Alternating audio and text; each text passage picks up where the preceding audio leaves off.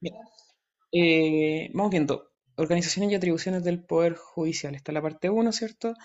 Para todos los efectos, traten de tener el código orgánico a mano, y si no lo tienen a mano, obviamente, al menos tener como la versión de que está en la Biblioteca eh, Nacional, que es la que tiene cierto el código actualizado. Va a servir, va a ser útil, eh, es lo que se utiliza acá, más que el CPC incluso, el CPC se utiliza para los procesales siguientes, pero acá en orgánico, obviamente, el, el código importante, relevante, el código orgánico. Eh, no sirve a ningún otro ramo en realidad. Por ahí en algunos se, mezcla, se mezcla, no sé, por ejemplo, en recursos disciplinarios como la queja o la queja disciplinaria, pero en general para, en este ramo donde en el fondo es importante. En primer lugar, eh, partamos señalando respecto de lo que se aboca a los tribunales de justicia.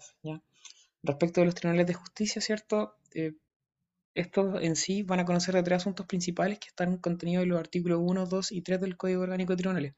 Mm, de hecho, esos artículos no hay que aprenderse de memoria, pero sí hay que saber más o menos a qué es lo que aluden. El artículo 1 eh, señala que la facultad de conocer las causas civiles y criminales, de juzgar y hacer ejecutar los juzgados, pertenece exclusivamente a los tribunales que establece la ley. ¿A qué artículo se asemeja ese, ese el, primero del COT? ¿Les suena con algún artículo en específico de algún otro cuerpo normativo?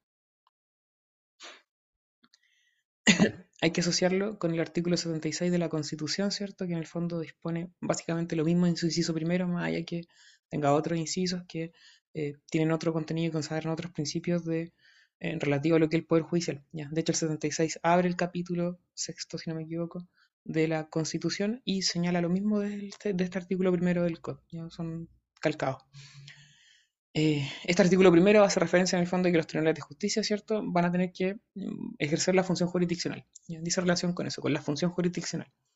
A veces los grados preguntan si el código, si la ley de fondo, la constitución definen lo que es jurisdicción. Ya no está definido en el código ni tampoco en la constitución, pero si hay una referencia expresa a lo que es la función jurisdiccional en este artículo y en el 76 de la constitución. Y asimismo, eh, más allá de no definirlos, también este artículo lo que hace, ¿cierto?, es establecer per se eh, lo que es los momentos de la jurisdicción, ¿cierto? Que es conocer, juzgar y hacer, ejecutar lo juzgado. El artículo 2, por, otro por otra parte, en el fondo señala que también corresponde a los tribunales intervenir en todos aquellos actos no, no contenciosos en que una ley expresa requiera su intervención. El artículo primero, ¿cierto? Dijimos que decía relación con la función jurisdiccional. Cuando veamos el concepto de jurisdicción, ustedes van a ver que un elemento central y característico de la jurisdicción es el conflicto de relevancia jurídica. Ya sin relevancia, sin conflicto de relevancia jurídica, en realidad no hay jurisdicción. Por tanto, lo que hace el artículo 2 en este caso, ¿cierto?, es señalar que, bueno, eh, en aquellas cuestiones que están ajenas a lo que es la función jurisdiccional, aún así también van a conocer los tribunales de justicia eh, sobre los actos eh, no contenciosos, o también actos, llamados actos voluntarios. Y que cierto en materia, no sé, civil se caracterizan por tener el rol que inicia con B corta, guion, tanto, tanto. Y el artículo 3 señala que los tribunales tienen además las facultades conservadoras, disciplinarias y económicas que a cada uno de ellos se asignan en los respectivos títulos de este código. Eso dice relación con las atribuciones conexas de los tribunales de justicia y que más que decir relación con asuntos jurisdiccionales o actos no contenciosos, son más bien facultades, ¿cierto?, de carácter administrativo. Tanto las conservadoras, las disciplinarias y las económicas dice relación más bien con atribuciones disciplinarias, o sea, perdón, atribuciones administrativas que van a tener los tribunales de justicia y que van a tener que ejercer en el marco de su funcionamiento. Mm. Estos otros artículos son relevantes, ¿vale? Insisto, no es para que se lo aprendan de memoria, bueno, el primero sí, eh, pero los otros dos al menos saber qué es lo que dice. Bien, eh, a tener un efecto súper desagradable, en fin. Ya, metiéndonos de lleno en lo que él dice relación con la materia, lo primero es hablar del conflicto. En la sociedad, ¿cierto? Es común que existan conflictos. Eh, y esos conflictos, que son controversias en el fondo, que se que ocurren entre dos o más personas o eh, en una persona consigo mismo, ¿cierto? Se puede clasificar en distintos tipos. En primer lugar, la primera clasificación dice relación con el conflicto interno y el conflicto externo. El conflicto interno es, por ejemplo, si yo tengo, ¿cierto? No sé, un dilema eh, personal respecto a un eh, asunto X.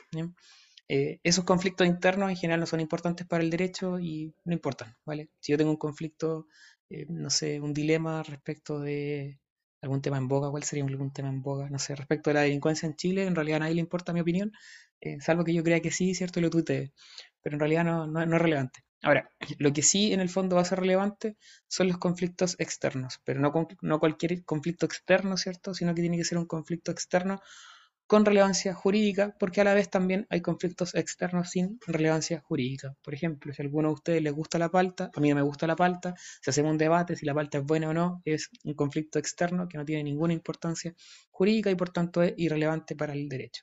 Ahora, como una de las funciones del proceso eh, y del Estado también en el fondo es la paz social, eh, la lógica es que el Estado se preocupe también de llegar a esa paz social de alguna forma u otra, tiene que establecer mecanismos para llegar a ese, fin.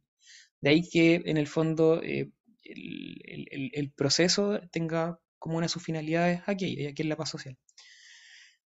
Ese conflicto de relevancia jurídica tiene distintas formas de solucionarse, al menos desde el punto de vista eh, teórico, ¿vale? Eh, y ahí tenemos la autotutela, tenemos lo que es la heterocomposición y la autocomposición, los métodos autocompositivos, ¿vale? Eh, respecto a esas formas de solución de conflictos, la autotutela en teoría es una forma de solucionar los conflictos, pero que por regla general no está aceptada en Chile. De hecho, su aceptación es más bien excepcional, muy excepcional, y consiste en la reacción directa y personal de quien se hace justicia con sus propias manos. ¿ya? muy propio hoy en día, ¿cierto?, de la cultura eh, narco. ¿ya? Eh, una cuestión que en el fondo está repelida, repelida por el ordenamiento jurídico, en el fondo, el, ordenamiento jurídico lo, lo, repudia, ¿cierto?, esta forma de solucionar conflictos que dice relación con la autotutela, que básicamente es poner el pie encima de otro. No obstante, eh, hay excepciones, ya el típico ejemplo ahí es la legítima defensa que se da, para los efectos de procesal no es necesario en el fondo para los grados que se sepa los requisitos de la legítima defensa, eh, a menos que den cédulas de penal, ¿ya? porque en el fondo esto es orgánico, no es relevante. Más allá que los apuntes digan cuáles son los requisitos de la legítima defensa, para estos efectos no importa. Y eh, hay otra excepción que se da en el marco del Código Civil, que es una acción que es más bien de carácter propter rem, eh, que es aquel caso en donde un árbol extiende sus ramas o raíces sobre la propiedad de un vecino. En ese caso, el vecino sobre el cual su terreno sobre su casa se extendió, se, extendieron estas ramas, estas raíces, va a poder cortarla sin necesidad en el fondo de tener una autorización judicial, porque en el fondo el código entiende que le está afectando. Eh, son dos casos de autotutela. Hay otros más que en el fondo pueden pillar en algunos manuales. Por ejemplo, se dice que la huelga como derecho efectivamente vendría siendo un método, entre comillas, de autotutela por el cual los trabajadores pretenden en el fondo que se les reconozcan determinadas eh, no sé, condiciones laborales o bien pretenden solucionar un conflicto o presionar la solución de un conflicto eh, laboral con, el empleador. Eh, a su vez, en materia, no sé, de derecho internacional, el típico ejemplo de autotutela, ¿cierto?, es la guerra y por lo general ahí lo que predomina, de hecho, como método de solución de conflicto a nivel internacional, es la guerra. Más allá de que hoy en día eh, existen ciertos mecanismos de solución de conflictos internacionales, por ejemplo, las cortes, etcétera, etcétera, etcétera. Pero, por ejemplo, en el caso de Rusia, evidentemente no es el supuesto. Ahí fue la guerra con Ucrania. Luego tenemos los métodos autocompositivos, que consisten en la forma mediante la cual, bien ambas partes, mediante el acuerdo mutuo, o bien una de ellas, deciden poner término al litigio planteado, o que eventualmente puede surgir, o que se puede judicializar. Hay un conflicto, ¿cierto? Eh, y dado ese conflicto, se puede poner una solución de carácter unilateral o bien de carácter bilateral, según el instrumento que en el fondo se elija. Es importante manejar esa clasificación. En cuanto a los métodos compositivos unilaterales, tenemos la renuncia a un derecho que se puede hacer en realidad en virtud del artículo 12 del Código Civil que permite la renuncia a los derechos, ¿cierto? Siempre y cuando miren el interés propio y no, eh, y no esté prohibido por, la ley. Eh, está el retiro de la demanda, eh, que eventualmente no, implica una solución del, del, conflicto, ni mucho menos, pero efectivamente el retiro de una demanda pasa a ser como método autocompositivo si es que eventualmente no se interpone nuevamente. ¿ya? Eh, está el desistimiento de la demanda, esta sí produce cosas juzgadas, por tanto no se va a poder volver a interponer la demanda eh, y que se realiza después de la notificación. No me entraré a detallar cada una de estas porque en el fondo son figuras procesales, instituciones procesales que se ven más adelante en la materia y que están relacionadas con, no sé, disposiciones comunes o bien con lo que es el juicio ordinario. Y eh, por otro lado está el allanamiento, ¿cierto? Que es una declaración de voluntad por parte del demandado que reconoce y somete a la pretensión del demandante. Eh, por otro lado, tenemos las eh, formas autocompositivas bilaterales que dicen relación con acuerdo de las partes. Y tenemos la transacción, que es un contrato civil. Esto usualmente lo preguntan en los grados dónde está regulada la transacción y ustedes que responden el Código de Procedimiento Civil. Mentira. La transacción está regulada en el Código Civil porque e, es un contrato y a la vez también es un modo de extinguir la obligación, aparece en el 1567 del código. Luego tenemos eh, la mediación, la conciliación, el avenimiento, la suspensión condicional del procedimiento, el acuerdo reparatorio. Estos últimos dos son salidas alternativas que están reguladas en el Código Procesal Penal. Aquí no los vamos a ver. Eh, si se estudian un concepto por ahora bien, el resto lo ven después en procesal penal porque ahí se estudian con mayor detención. Importante respecto de los métodos autocompositivos es que manejen el artículo 3 bis del Código de Procedimiento Civil. Es un artículo nuevo que se incorporó hace poquito, no aparece en la diapo, eh, pero ese artículo 3 lo que señala es lo siguiente y se lo leo para efectos de evitar cualquier problema. Es deber de los abogados, de los funcionarios de la Administración de Justicia y de los jueces promover el empleo de métodos autocompositivos de resolución de conflictos como la conciliación, la mediación, entre otros. Dice que es deber tanto del abogado, de los funcionarios y de los jueces ya velar o promover estos métodos autocompositivos eh, ahora todos sabemos, ¿cierto?, que un artículo redactado de esta forma es meramente una declaración de buenas intenciones, pero en el fondo uno en audiencia de repente ha visto, me ha tocado en el fondo que algún juez cita este artículo para efectos de llamar a las partes a ver si pueden eh, negociar mediante en una audiencia eh, X, ya random, ya sea incluso de juicios la mitad para poder acercar posiciones. Deberían ser más importantes los métodos autocompositivos con el paso del tiempo. Y el último caso es, eh, como forma de solucionar el conflicto, el proceso o también la heterocomposición, que hizo relación con lo mismo. O sea, si le hablan de proceso o heterocomposición, veanlo como sinónimo. La heterocomposición es un método de solución de conflicto en el cual las partes acuden a un tercero ya sea una persona individual o colegiada, quien se obliga, luego de tomar conocimiento de la alegación y las pruebas, a emitir una decisión que pone fin a la controversia, cuyo cumplimiento deben acatar las partes. El tercero debe ser imparcial, nombrado por el Estado e investido de una función jurisdiccional. Luego, eh, para efectos del proceso hay conceptos básicos que son importantes tenerlos claros antes de empezar con el estudio. No sé si han estudiado antes procesal, eh, para efectos del grado, no me refiero en pregrado, sino que ahora se han, estudiado procesal eh, cuando han estado estudiando para el examen de grado en el fondo, o no lo ven desde que vieron procesal en, en, segundo, tercero de la U. Pero hay, hay conceptos como la acción, la pretensión, el proceso y el procedimiento que suelen relevantes al menos para poder entender lo básico de orgánico. Ahí tenemos la acción, que un derecho subjetivo, es un derecho fundamental en el fondo, que consiste en poner en funcionamiento la actividad jurisdiccional del Estado. Eh, se ejerce mediante la demanda, ¿cierto? Eh, lo típico, eh, y en el fondo implica netamente esta posibilidad que tenemos todos y todas de poner en movimiento, excitar la actividad jurisdiccional mediante la interposición de la demanda para que el tribunal se active en el fondo y comience a conocer del asunto planteado. La pretensión, por otro lado, que también se hace valer en la demanda, consiste en una declaración de voluntad por la cual el demandante pretende subordinar el interés ajeno del demandado al interés propio. ¿ya? El fondo es la petición concreta que va dentro de la demanda, el objeto del, juicio. La acción, en cambio, viene a ser como más un vehículo, ya es un instrumento. Em, o sea, perdón, es el, instrumento en el fondo para iniciar el, proceso. Y el vehículo viene a ser la demanda que contiene tanto la acción como la pretensión. Por otro lado, tenemos dos conceptos que son eh, muy que están relacionadas, que el proceso del procedimiento, proceso, ya dijimos lo mismo que la heterocomposición, un conjunto de actos de actuación emanados por las partes y el tribunal con la finalidad de que se resuelva el conflicto de relevancia jurídica mediante un juicio de autoridad con el efecto de cosa juzgada. El procedimiento, por su parte, un conjunto de reglas y plazos que deben cumplir las partes del tribunal y la sustanciación del proceso. Importante manejar por ahora solamente que la noción de proceso es algo abstracto y proceso hay uno solo. Por eso uno habla, por ejemplo, del debido proceso, porque el proceso es una cuestión abstracta y que es único, ¿ya? Eh, que tiene como finalidad en el fondo eh, poder llegar ¿cierto? a una solución que en el fondo tenga valor de cosa juzgada. Eh, el procedimiento, en cambio, pueden haber muchos y va a depender del conjunto de reglas y plazos que se determinen para la creación, la configuración de un determinado procedimiento. Ya tenemos procedimientos, qué sé yo, ejecutivos, ¿cierto? Ordinarios, declarativos, cautelares, etcétera, etcétera, etcétera. Lo importante es que el procedimiento es la materialización o la exteriorización del proceso. Es decir, yo tengo eh, distintos procedimientos, ¿cierto? No sé, el procedimiento ordinario, mayor cuantía, o tengo el procedimiento ejecutivo. Todos ellos son distintos procedimientos, pero a la vez, ¿ya? Eh, detrás de ellos está la noción de proceso. Porque el proceso es uno solo, ¿cierto? El proceso quiere que en el fondo el conflicto de relevancia jurídica termine por una sentencia que produzca efecto de cosas juzgadas y se materializa en el fondo a través de distintos procedimientos según la finalidad o según la naturaleza de la acción.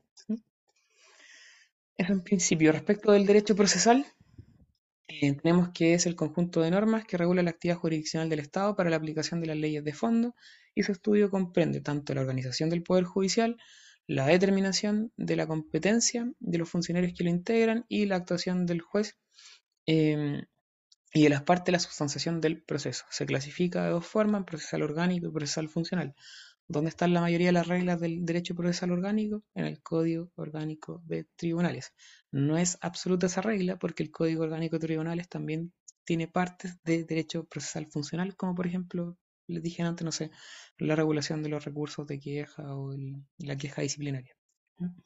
Eh, por su lado, el, el, derecho procesal funcional comprende los procedimientos tanto en materia civil como penal también, y también los recursos en el fondo que se contemplan en ellos. ¿Cuál es el típico eh, cuerpo normativo que contiene el derecho procesal funcional en materia civil? El, Código de Procedimiento Civil. También se le denomina el derecho procesal como derecho objetivo, en oposición al derecho sustantivo, que vendría siendo el derecho de fondo, entre comillas, y que para estos efectos sería el derecho civil. Eh, ahora, el derecho civil, ¿cierto? Como a nivel de código civil no sirve de nada si es que no hay un mecanismo para efectos de poner en, o aplicar esas reglas que están en el Código Civil y para eso está eh, el derecho procesal. Y también se le denomina derecho de procedimientos judiciales, etc. también se le llama, no sé, derecho de enjuiciamiento, etcétera, Tiene varias denominaciones que en realidad para estos efectos irrelevantes. Eh, ¿Qué más? ¿Qué más? Como cuestión importante en cuanto a sus características, tiene un carácter público, porque el poder judicial, ¿cierto?, es un poder público, eh, y en ese sentido la jurisdicción, ¿cierto?, eh, contiene normas de orden público eh, y consiste en una función estatal. Eh, dado lo que dije, ¿cierto?, de orden público, por tanto no son renunciables las normas del derecho procesal, salvo que en el fondo se pueda renunciar a ciertos derechos que son más bien de carácter de derecho sustantivo en virtud del artículo 12 del Código Civil. Eh, respecto de el derecho procesal también es instrumental, un poco por lo que decía antes, ¿cierto? Un derecho objetivo que en el fondo permite en el fondo aplicar las normas de derecho sustantivo y por otro lado su objetivo es traducir la voluntad concreta de los mandamientos legales. El Código Civil establece las reglas de fondo en el fondo, en el, fondo. el, código, o sea, perdón, el derecho procesal lo que busca en el fondo es que esas reglas de fondo realmente se apliquen y operen. Respecto de las fuentes del derecho procesal, podemos clasificarlas tanto en directas como indirectas. Respecto de las directas, tenemos eh, la Constitución. Ahí, con fuente directa se dice que en el fondo es la ley, en términos de sentido amplio.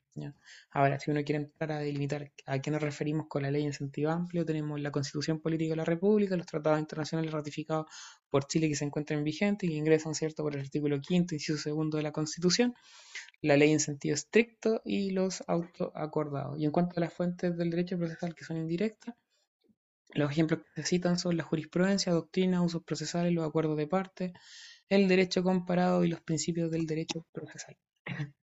Respecto de las fuentes directas, tenemos la Constitución que contiene normas y principios básicos del derecho procesal, entre ellos el de la alusión al debido proceso. Y ahí hay que en el fondo remitirse a lo que es el 19 número 3, ¿cierto? De la Constitución. Ojo con ese artículo, el 19 número 3, porque el 19 número 3 no contempla una referencia eh, expresa lo que es el debido proceso. En ninguna parte van a pillar, ¿cierto? La, denominación, la, frase debido proceso. Lo que hay en el fondo es la alusión a un proceso racional y justo, que se traduce, ¿cierto?, en un montón de, de garantías que comprenden el debido proceso. Además, la Constitución establece garantías procesales en el mismo 19 número 3, eh, se establecen garantías penales también, eh, se regula en el fondo lo que es, hay un capítulo completo del Poder Judicial, hay otro capítulo completo del Ministerio Público, se establece en algunos de sus artículos el poder de imperio, entre otras bases incluso de carácter jurisdiccional. ¿Cómo se puede en el fondo eh, concebir lo que es el debido proceso? En hacer un conjunto de derechos procesales mínimos contenidos en la Constitución, pero también en los tratados internacionales sobre derechos humanos. El 19 número 3 de la Constitución es bastante breve, ¿cierto? Es súper escueto en realidad. Si no me equivoco, son cinco incisos. Eh, y queda corto. De ahí que en el fondo eh, se complemente a través de los tratados internacionales y en especial lo que es la Convención Americana de Derechos Humanos y también el Pacto Internacional de Derechos Civiles y Políticos. Y eh, dentro de esas garantías está, no sé, la igualdad de partes, la figura del juez natural, ya en el fondo es que uno puede ser juzgado, ¿cierto?, solo por tribunales que en el fondo estén creados con anterioridad a los hechos y no por comisiones especiales. Eh, está el derecho a la acción y la defensa, el, derecho a la defensa letrada, el derecho al proceso eh, racional y justo, un poco lo que decíamos antes, etcétera, etcétera, etcétera. Hay un montón de garantías ahí que si se ponen a revisar libros se van a volver locos y locas, pero lo importante en el fondo es que manejan al menos algunos. Por otro lado, tenemos los tratados internacionales ratificados por Chile, ¿cierto? Que un poco lo que decíamos eh, de antemano tienen rango constitucional por lo mismo. Ojo, se incorporan acá los derechos y garantías eh, eh, que digan relación con derechos eh, fundamentales en relación a la materia de, procesal. ¿ya? No es cualquiera, obviamente, sino que tiene que decir relación con, con derechos procesales de carácter fundamental. En tercer lugar, tenemos como fuente directa la ley en sentido estricto. ¿ya? Ahí lo que importa es su contenido más que el cuerpo normativo en el que se encuentra. y podemos mencionar, ¿cierto?, como básico el código orgánico, el código de procedimiento civil, a su vez en materia civil está la ley de tramitación electrónica, por ejemplo, la ley 18.120, ¿cierto?, que establece las formas de constituir el patrocinio, entre otros. Y, y, por último, tenemos los autocordados, que son normas jurídicas dictadas en ejercicio de las facultades económicas de los tribunales superiores de justicia con el fin de velar por un mejor servicio de justicia o bien complementar materias no expresamente reguladas por la ley. Se critican toda vez que el autoacordado aquí en Chile se han utilizado para muchas weas, entre ellas, por ejemplo, o sea, no voy a meter en los ejemplos todavía, eh, pero ah, los autoacordados que se han dictado a nivel de la Corte Suprema, sobre todo, a veces se sobrepasan en cuanto a su función. Eh, en cuanto a su naturaleza jurídica, son actos administrativos con carácter normativo porque van normas, obviamente.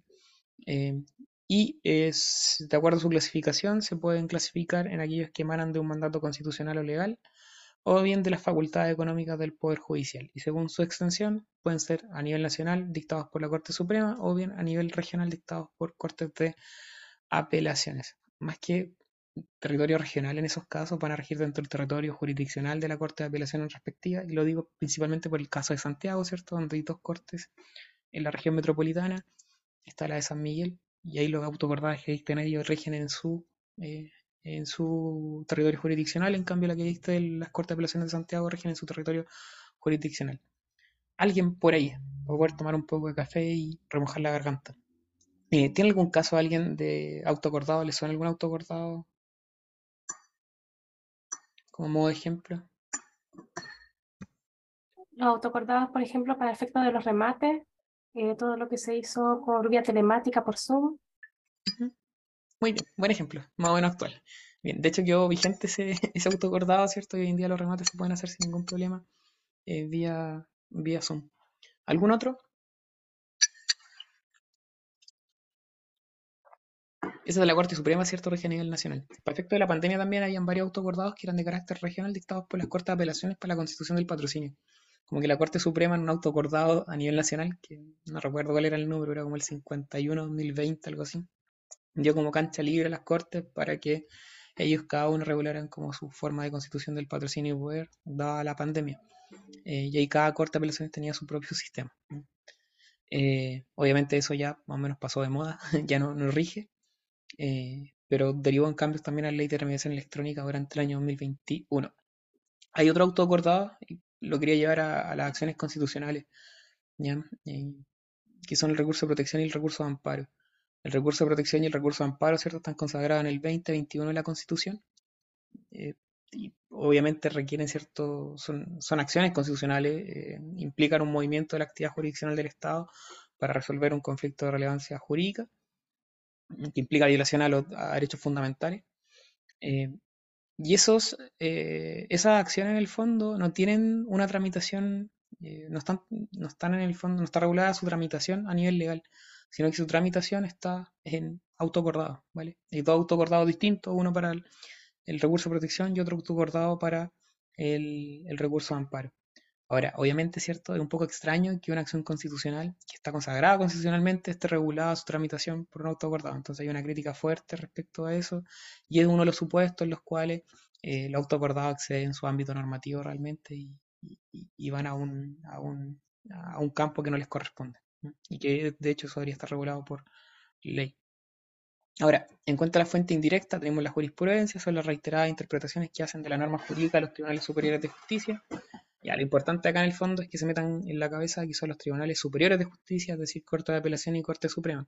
Cuando algún juez les diga que en el fondo le hace jurisprudencia, ya eh, está bien, tiene todo su derecho a opinar aquello, pero más bien ahí se habla de criterios jurisprudenciales. Ya un tribunal perfectamente puede tener un criterio jurisprudencial en una determinada materia, no hay ningún problema, pero no genera jurisprudencia, ¿cierto? Porque no va a eh, tratar o persuadir a nadie, ¿cierto? Eh, sino que solamente a su propio tribunal. Eh, producen, eh, ahora esta jurisprudencia no es de carácter vinculante, ¿cierto? La de los tribunales superiores de justicia, eh, porque en efecto se produce, se produce un efecto relativo respecto a la sentencia y en el fondo solo le van a producir efectos jurídicos a las partes del juicio. Ahora, si bien no son vinculantes, lo cierto es que las sentencias que salen, ¿cierto?, de la Corte de Apelaciones o de la Corte Suprema se utilizan para efectos de usarlas como argumentos cuando uno presenta una demanda ante o un tribunal inferior.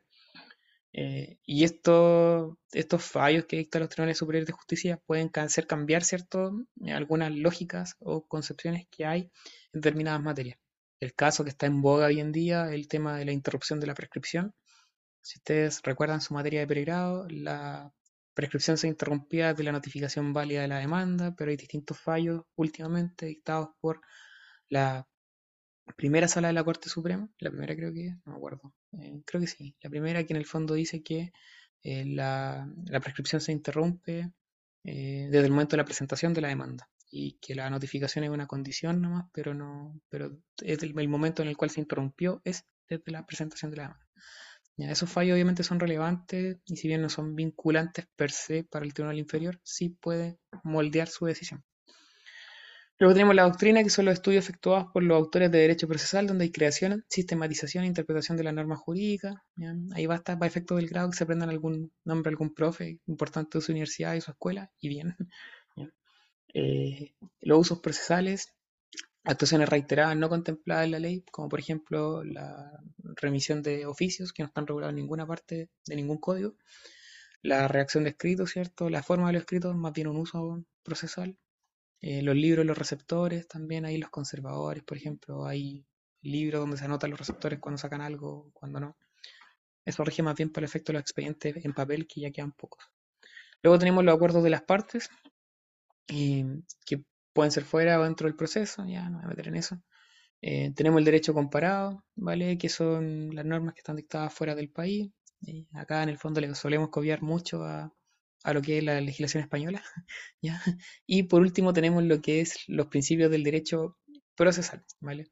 Que es el núcleo básico que debe ser respetado por el legislador, las partes y el juez. Y aquí nos metemos eh, a ver varias cosas, ¿ya? Los principios del derecho procesal se matizan de la siguiente forma. Eh, acá es relativo en el fondo al profe que sigan ustedes, ya a depender como de, del manual del cual hayan estudiado, del apunte del cual hayan, del cual hayan estudiado.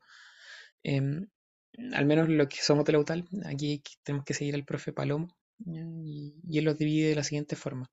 Tiene los principios jurídicos naturales, que son los inherentes a todo proceso. Están los jurídico-técnicos, que son los principios formativos del procedimiento. Y por otro lado están las reglas procesales, que son alternativas que tiene el legislador para efectos de regular los procedimientos. Eh, cuando digo en el fondo que va a depender del profe, ya casi todos usan esquemas similares, y así es como ver la misma distinción, pero en algunos casos van a poder pillar dos, tipos de principios del derecho procesal, en otros casos tres, acá son tres, ¿vale? A eso me refiero, pero en general la materia viene siendo la misma. Eh, en cuanto a los principios jurídicos naturales, son aquellos inherentes a todo proceso, es decir, si no están presentes estos principios jurídicos naturales, se entiende que básicamente no hay proceso. Y por tanto son característicos del debido proceso.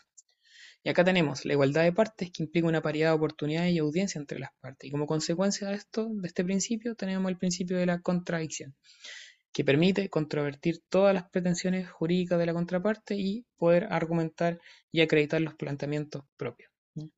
Eh, este principio de contradicción está relacionado también con lo que es la bilateralidad de la audiencia, ¿cierto? Es decir, si la otra parte hace algo, yo siempre puedo tener la posibilidad también de eh, contraargumentar aquello. En segundo lugar, como principio jurídico natural, tenemos el de la imparcialidad, y esto dice relación, por ejemplo, con lo que era el juez natural, ¿cierto? Que el juez debe ser eh, imparcial y no se puede ser juzgado por comisiones especiales. En tal sentido, el juez no, tiene que tener interés en los resultados del juicio, debe ser independiente de las partes y no debe albergar eh, prejuicios respecto del asunto de fondo. En tercer lugar está el derecho a la prueba, eh, que implica eh, en su concepción más básica como, como principio jurídico natural, esto después el derecho a la prueba lo van a volver a ver en juicio ordinario, implica el derecho a un término probatorio, el derecho a proponer y ofrecer medios de prueba y el derecho a que esos medios sean admitidos y valorados por el tribunal.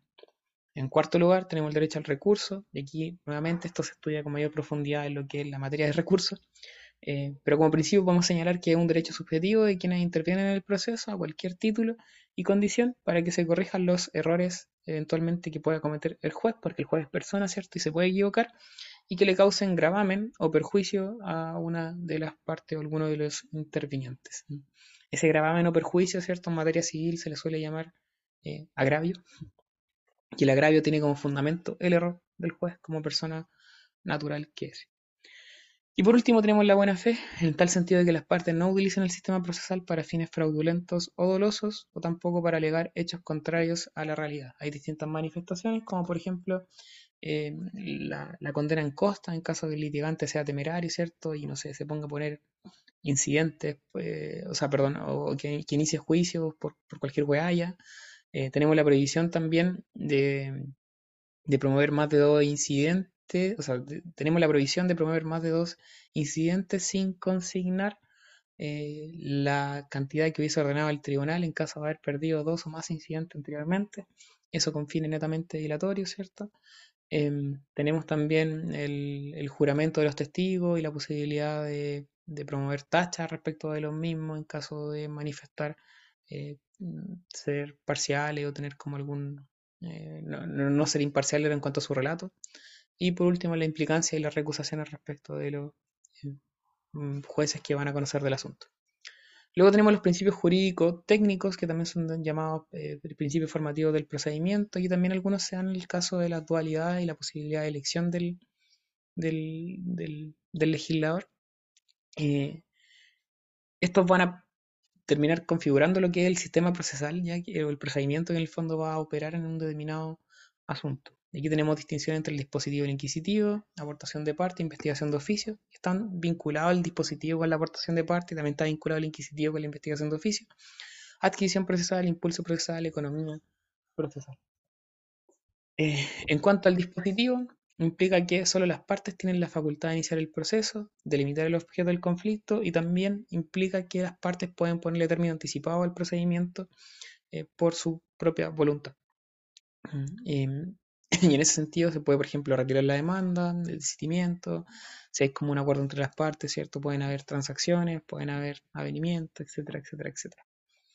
Eh, Luego tenemos el inquisitivo, que es como todo lo contrario, en el sentido de que el juez tiene la facultad de iniciar el proceso, tiene la facultad también de delimitar el objeto del conflicto, es decir, puede decretar prueba oficio, por ejemplo, y las partes no pueden ponerle término anticipado al procedimiento, tiene que llegar a su final. Este principio eh, está relacionado con uno nuevo que en el fondo agregó el profe Palomo en su libro, que se llama Impulso Procesal. Eh, acá está mal estructurado, pero en el fondo el impulso procesal lo que señala es que eh, como principio en el fondo, como principio jurídico técnico, el impulso procesal lo que implica es lo siguiente, está bien, en materia civil, ¿cierto? Rige un principio dispositivo, estamos todos de acuerdo en eso, yo creo que no hay mayor discusión. Y así se lo enseñaron también en la U, ¿cierto? Que las partes son las que tienen la carga de mover la causa. Pero eh, hay un tema, y es que el proceso de la heterocomposición tiene como finalidad, ¿cierto?, la paz social.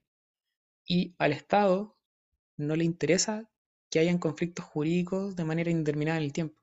En el fondo estos conflictos de relevancia jurídica tienen que llegar a un término, es la idea. Entonces, la lógica de este principio del impulso procesal lo que implica es lo siguiente, es como el fin del proceso es la paz social, ¿ya? los procedimientos deben terminar y el que tiene a su cargo el, deber, ¿cierto? O tiene a su cargo la posibilidad de llevar adelante los procesos más que las partes del juez, ¿ya?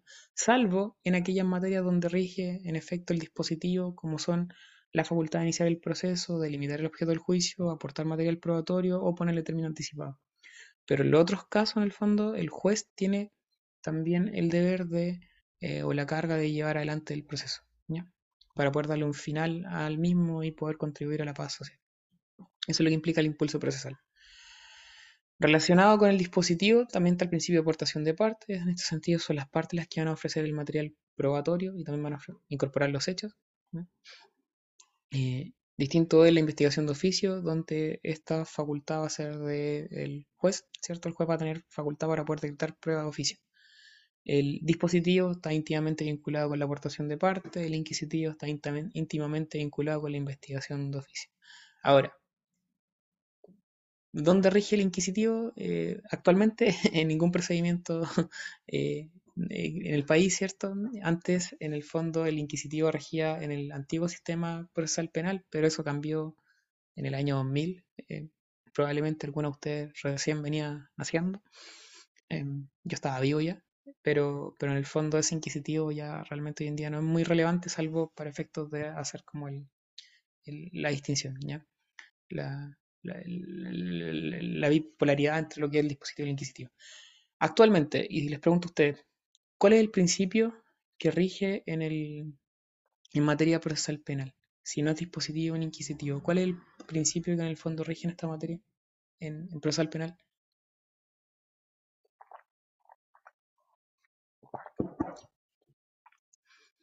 El acusatorio, ¿vale?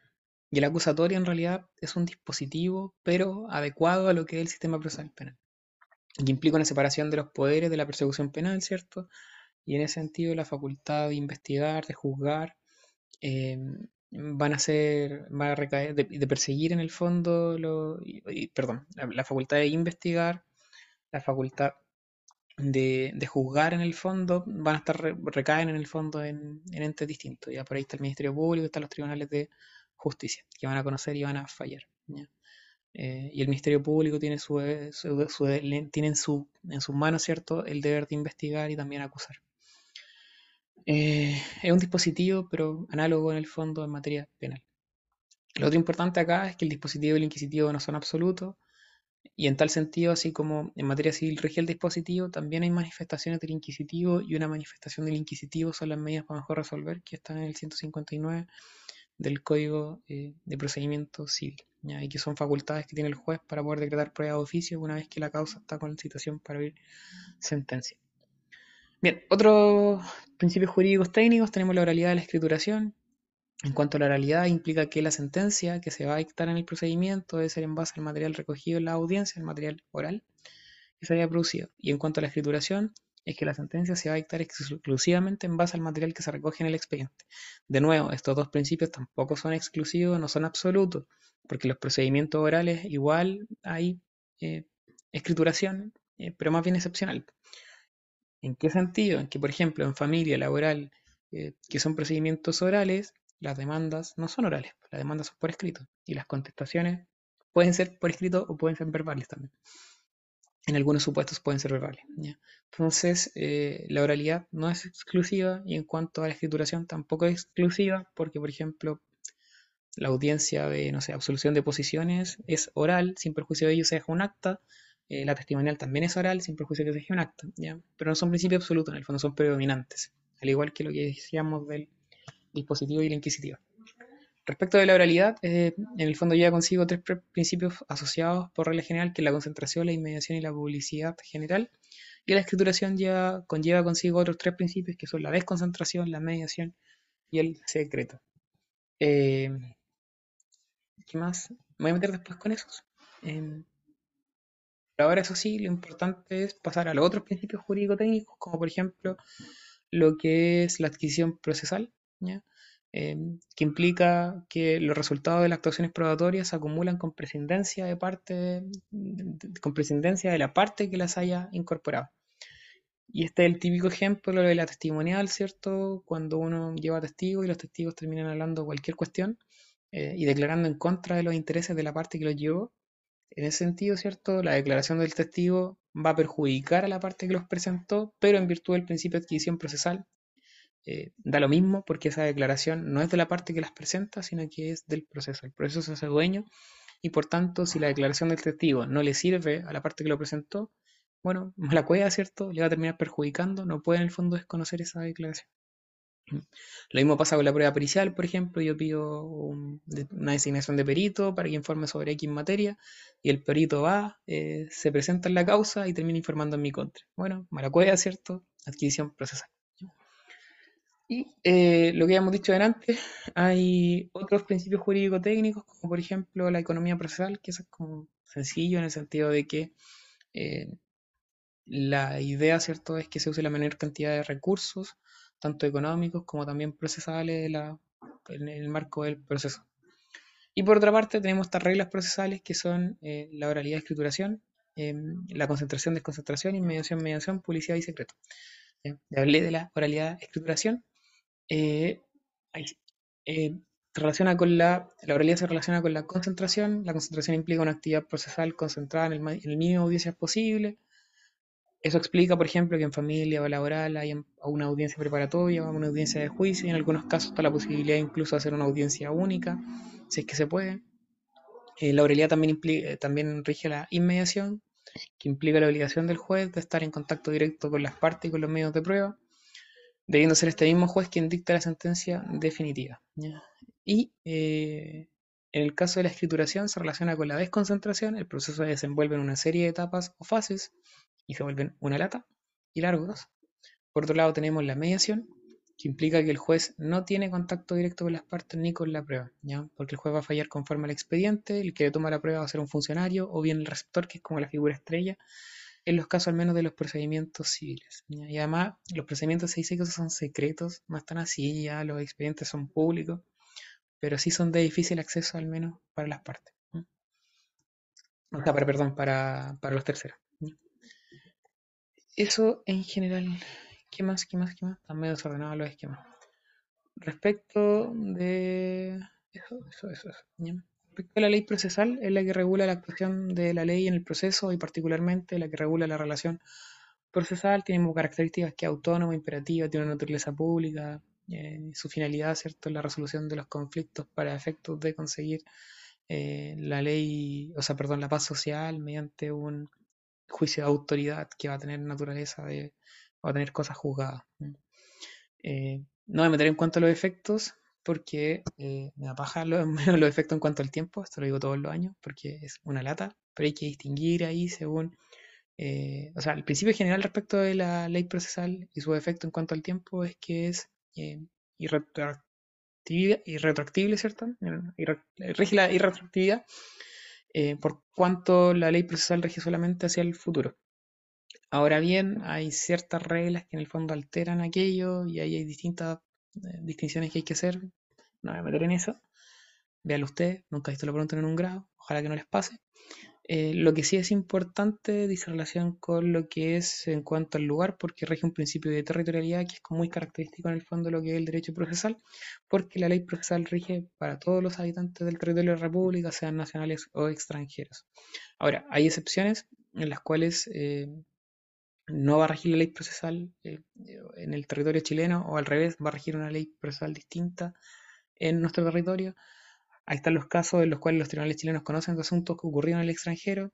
los requisitos es que sea alguno de los delitos que contempla el artículo 6 del COD, entre los que se encuentra la piratería o los cometidos por agentes diplomáticos en el fondo, en el marco de sus funciones. Que no haya proceso o sentencia absolutoria del país en el cual se cometió el delito que la persona se encuentre en Chile, ya sea voluntariamente o por extradición. Eh, hay varios delitos en el artículo 6 del COD, apréndanse un par, es muy importante esa cuestión. Luego tenemos el exequatur, que implica cierto un trámite que se sigue ante la Corte Suprema, en virtud del cual lo que se hace es darle valor a una sentencia que dicta algún tribunal extranjero para efecto de poder cumplirlo en Chile. Y por último, tenemos como excepción en cuanto a la ley procesal relativa al espacio y hasta principio de territorialidad, lo que es la inmunidad jurisdiccional, son determinados agentes que en el fondo o, Estado extranjero ya que en el fondo no, van a poder ser juzgados por nuestro país, por los tribunales de nuestro país. Eso, ya. Toda esta materia hasta acá es una paja enorme, una lata, y, y quizás no es muy, eh, no sé, materia de fondo, pero más bien introductoria y es necesario que se la aprendan porque es preguntar al menos lo que, a lo que hice referencia. Es muy preguntable, muy probable que les pregunten. Eh, Ahora, lo que sí es importante para efectos de lo que es orgánico en su primera parte son lo que es la jurisdicción y lo que es la competencia. En cuanto al concepto de jurisdicción, acá al menos uno se rige en general lo que dice Mosquera. Ahí obviamente va a depender de lo que le pase en la comisión. El, de Mosquera es el más completo, entonces por eso es como ya, si hay uno que aprenderse, ideal aprenderse ese. Hay varios conceptos más de jurisdicción que entregan la doctrina. Si en su universidad les tocó otros, como aprendense el otro, en fin. La jurisdicción puede ser definida como un poder del Estado, radicado preferentemente en los tribunales de justicia, para que estos, como órganos imparciales e independientes, resuelvan de manera definitiva, inalterable y con posibilidad de ejecución los conflictos de relevancia jurídica suscitados entre las partes respecto de la violación del ordenamiento jurídico social en un espacio temporal y dentro del territorio nacional. Acá, más allá de lo, del, del concepto como tal, lo importante es ir desglosándolo para efectos de comprenderlo. Decimos que es un poder la jurisdicción porque emana de la soberanía del Estado eh, y porque comprende, ¿cierto?, una potestad eh, del mismo. De hecho, es un poder, ¿cierto?, uno de los tres poderes en, lo que es la teoría de la separación de los poderes del Estado, bueno, es uno de ellos. Eh, y emana de la soberanía, que eso es muy importante. Por otra parte, es un deber, y es un deber porque rige cierto lo que es el principio de inexcusabilidad, es decir, un tribunal, cuando se le presenta un asunto a su conocimiento, debe resolverlo. Eh, está radicado preferentemente en los tribunales de justicia, y ahí la palabra clave es preferentemente. Eh, ¿Y por qué preferentemente? Porque no solo los tribunales de justicia van a ejercer jurisdicción, sino que van a haber otros entes que pueden ejercer jurisdicción. Pregunta, ¿se les ocurre algún ejemplo donde en el fondo haya algún ente que no sea un tribunal de justicia que ejerza jurisdicción?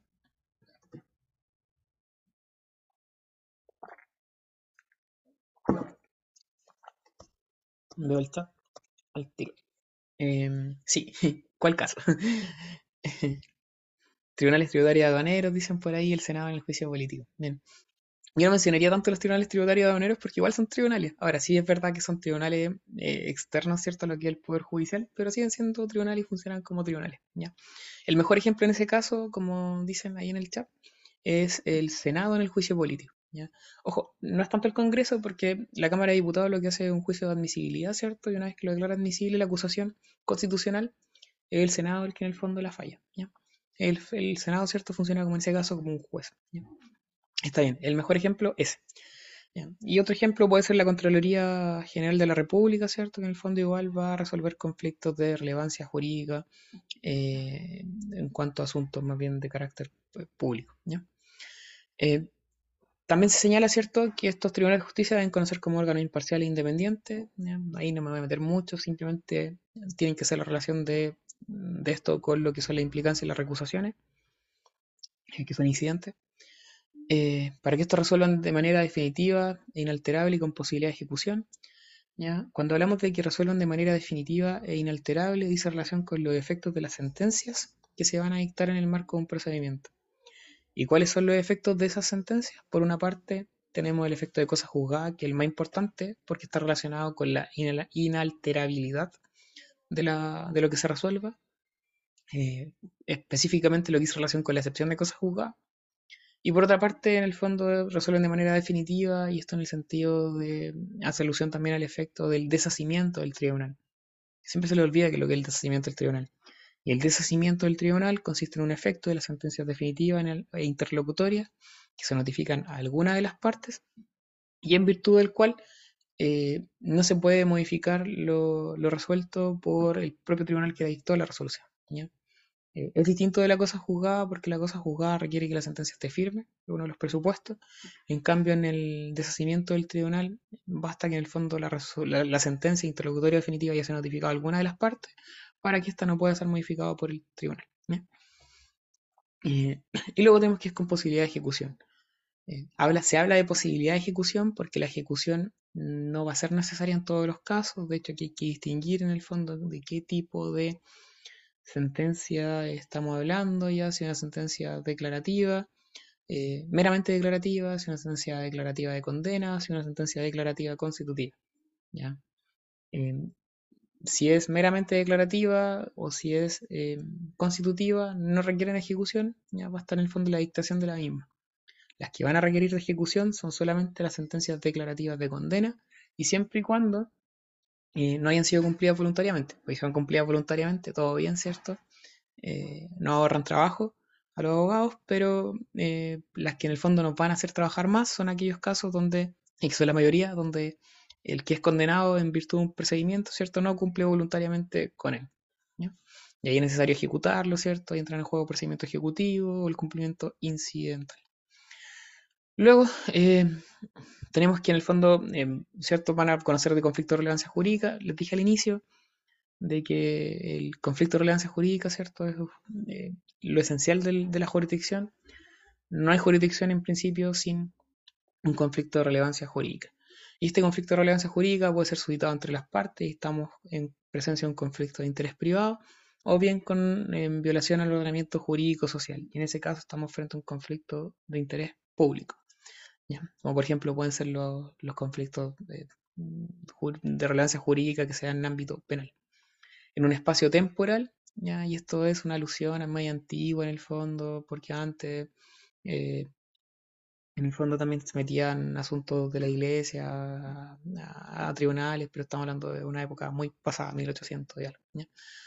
Ya, bueno, no, no relevante. Y dentro del territorio nacional y dentro de esa última frasecita estamos reconociendo lo que es el principio de la territorialidad de la cual, del cual ya hablamos. En cuanto a las características de la jurisdicción, eh, se pueden sacar del mismo concepto, ¿ya? en el sentido de que es de origen constitucional, emana la soberanía del Estado, eh, se ejerce con debido proceso, es independiente, no clasificable, improrrogable, territorial, inexcusable, etcétera, etcétera, etcétera.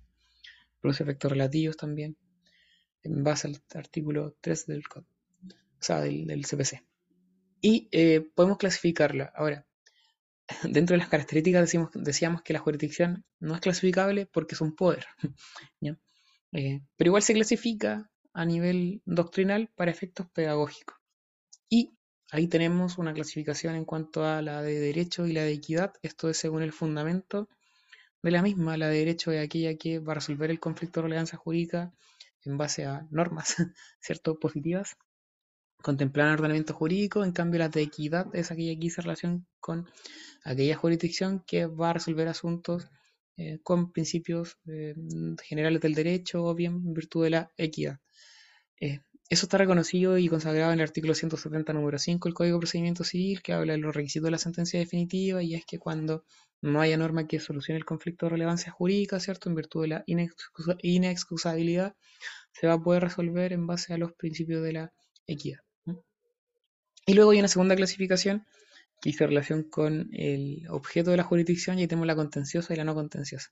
Ya, la contenciosa realmente es jurisdicción. La no contenciosa, como ya dije, no es realmente jurisdicción porque no hay jurisdicción sin conflicto.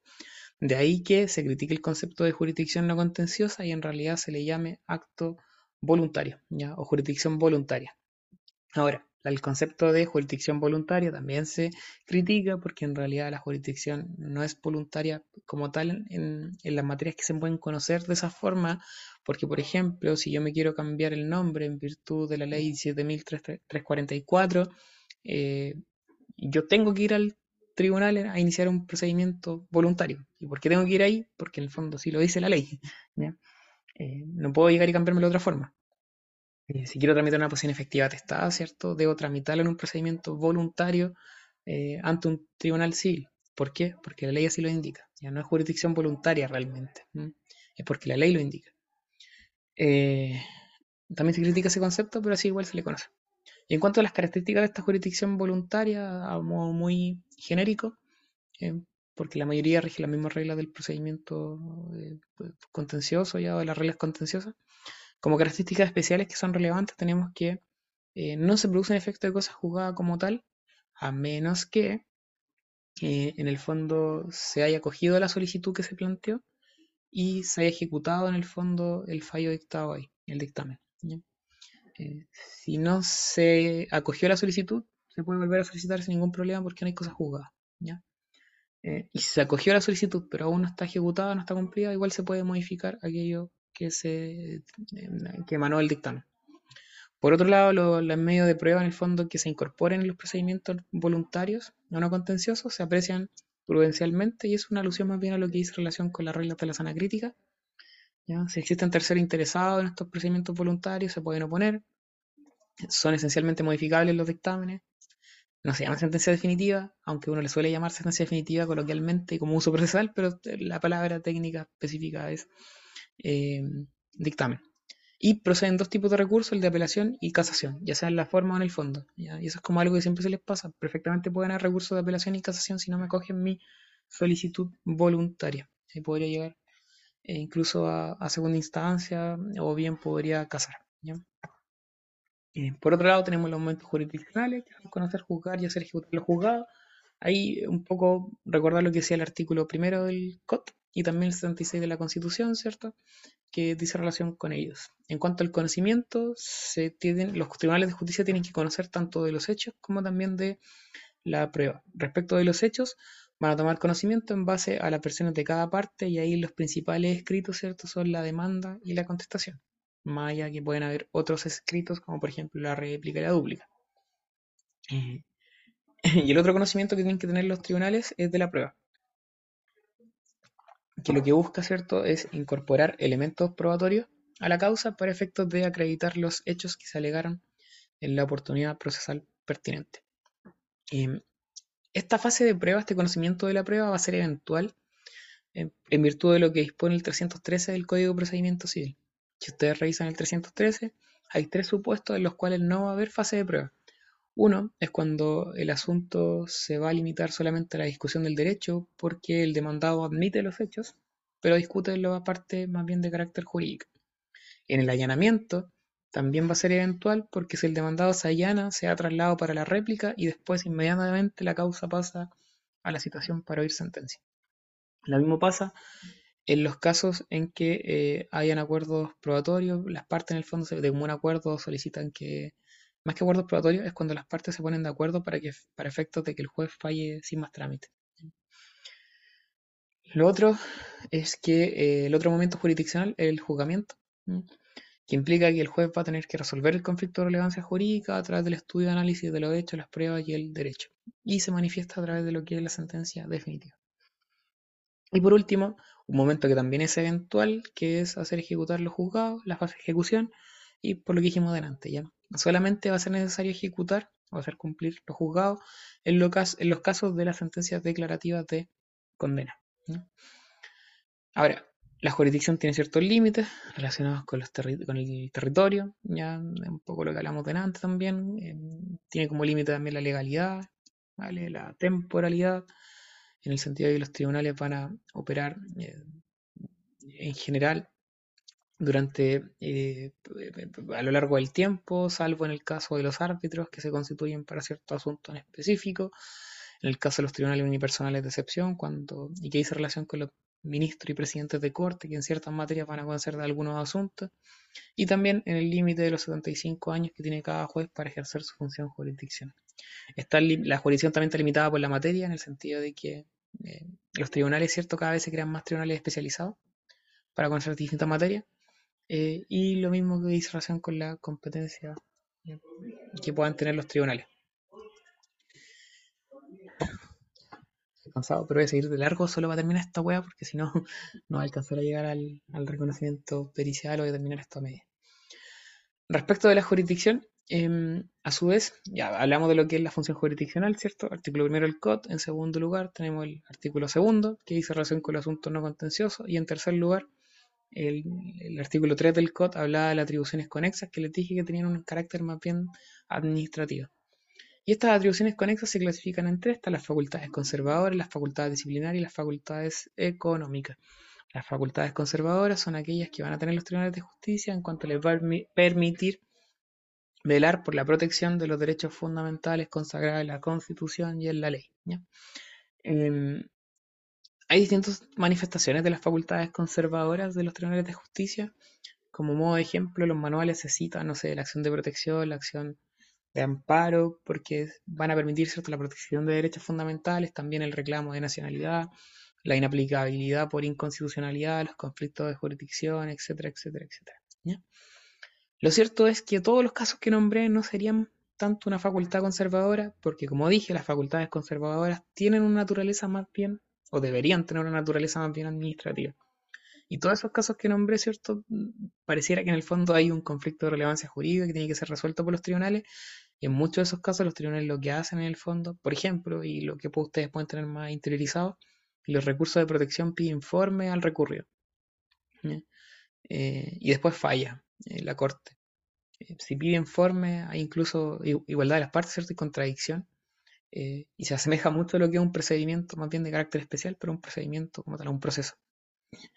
De ahí que un caso sí que puede servir de ejemplo. muy bueno son las visitas que hace el juzgado de garantía de los centros de detención, que pueden hacerlo. Eh, para efectos de ver si se están cumpliendo con los derechos fundamentales de las personas que están privadas de libertad, para ver las condiciones de los centros de detención.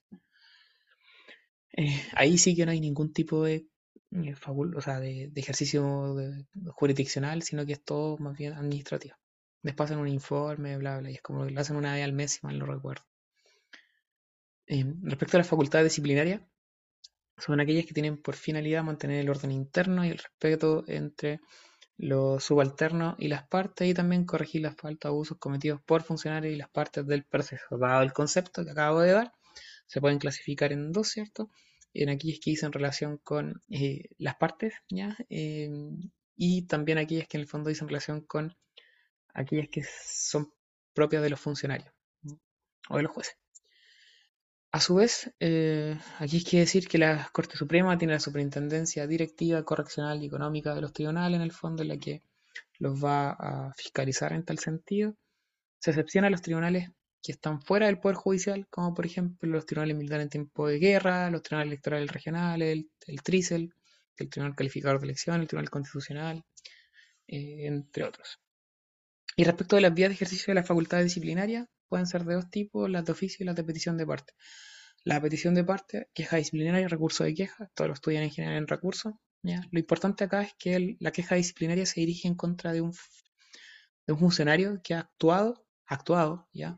Eh, con abuso en el ejercicio de sus funciones, con falta o abuso en el ejercicio de sus funciones. En cambio, el recurso de queja no está dirigido contra el actuar de un funcionario, sino que está dirigido en contra de una resolución que sea dictada con falta o abuso en el ejercicio de las funciones por parte del juez, porque el juez es el que dicta las resoluciones. Dado lo mismo, la queja disciplinaria tiene un plazo mayor, 60 días para poder interponerse, y el recurso de queja son 5 días.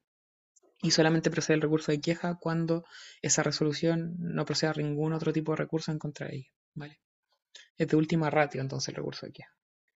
Em, bien, y por otro lado están las vías de ejercicio de oficio, que son, por ejemplo, las calificaciones de los jueces que hacen los lo, superiores jerárquicos, los ministros de las cortes. Y por otro lado están las visitas que hacen los ministros de corte, igual en ciertos casos en particular. Si ustedes van, por ejemplo, a los tribunales, a cualquier tribunal, siempre va a haber como un papelito colgado en la en el hall que dice así como ministro en visita, tanto, tanto, y aparece como un nombre indicado. Eso implica que cualquier día del mes puede llegar ese ministro a sapear en el fondo y a mirar si están todos los expedientes, si el tribunal está funcionando bien, si no sé, están todos los funcionarios, eh, si no están tomando desayuno, ¿cierto? Etcétera, etcétera, etcétera. Eh, y por otro lado tenemos las facultades económicas, que son aquellas que tienen por finalidad velar por el buen funcionamiento de los tribunales. Eh, permiten que esto puedan administrar muy bien los bienes que dispone el órgano jurisdiccional, eh, permite regular la economía judicial y el rendimiento del trabajo y velar por una mejor y más racional administración de justicia. En virtud de estas facultades económicas es que los tribunales de justicia pueden dictar autoacordados. Eh, por ejemplo, autoacordados por un buen funcionamiento. No sé si se acuerdan, pero en el norte, creo que fue en La Serena, Coquimbo, Coquimbo Tierra Funado, eh, hubo algún tribunal, creo, quizá lo estoy inventando, que ponía como normas de vestuario a sus funcionarios. Y eso era por un, eh, era más bien por un decreto económico. Los decretos económicos igual son manifestaciones de la facultad económica que dictan los tribunales inferiores.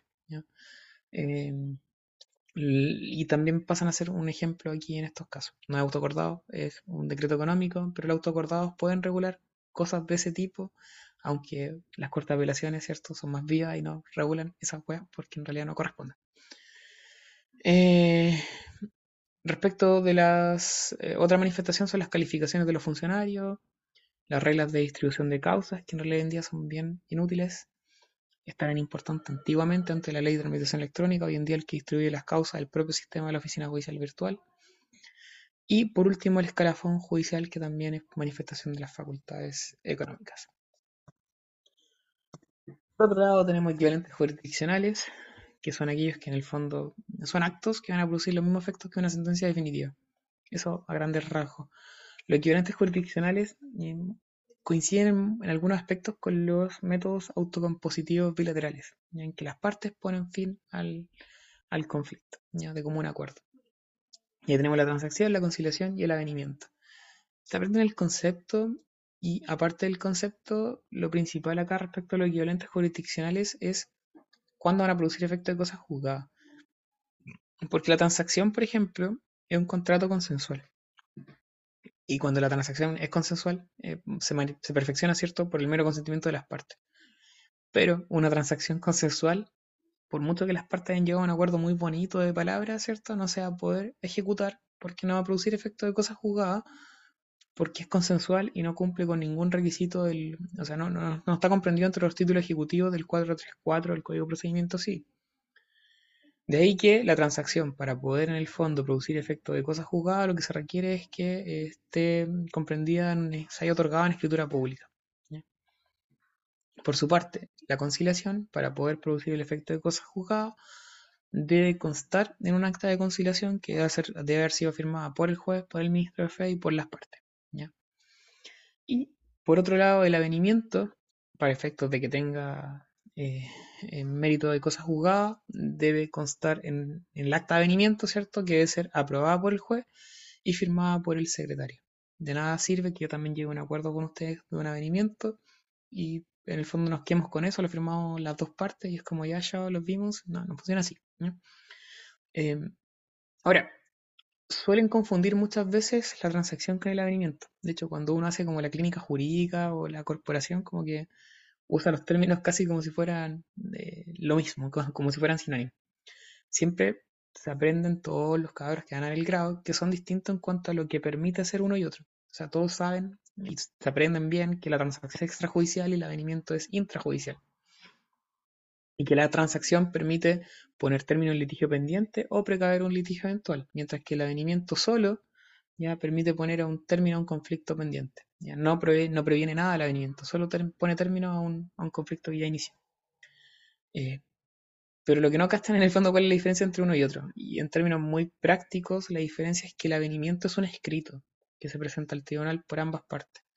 Y es un escrito que parte igual que todo escrito, que en su suma dice avenimiento, eh, que después decide el tribunal, después se individualizan las partes y después donde va el cuerpo del escrito uno coloca que las partes venimos en solicitar a su señoría se tenga presente el, presente, el, avenimiento en los siguientes términos, dos puntos, primero, ta, ta, ta, ¿ya?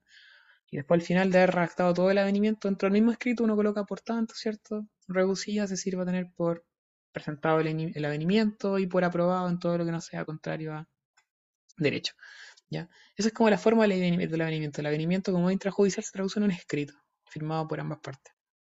Distinta de la transacción, porque la transacción es un contrato, y como es un contrato, se va a acompañar a la causa. Entonces, si yo llegué a una transacción con alguno de ustedes de carácter extrajudicial, obviamente lo que voy a hacer es un escrito acompañando el contrato de transacción y la transacción la voy a acompañar como un documento aparte, como un contrato como escritura de transacción. Entonces, ¿qué vengo a solicitar a su? Se sirve a tener por acompañada con situación escritura pública de transacción suscrita por las partes y por tanto se cierra la presente causa, o se archive. Esa es como la principal diferencia entre una y otra, más allá del objeto en el fondo, pero en la práctica esa es la distinción. Por otro lado, tenemos las bases de, la, jurisdicción, que son principios y normas fundamentales sobre las cuales descansa el funcionamiento correcto de los órganos jurisdiccionales. Traten de aprenderse las que son de carácter constitucional muy bien, así como al pie del derecho, al pie del derecho, porque eh, son muy preguntables. Y están la legalidad, la independencia, la responsabilidad, inamovilidad, inexcusabilidad. En cuanto a la legalidad, tenemos la legalidad orgánica, eh, que implica que solo en virtud de una ley se pueden crear los tribunales, eh, se puede determinar su organización y también sus atribuciones.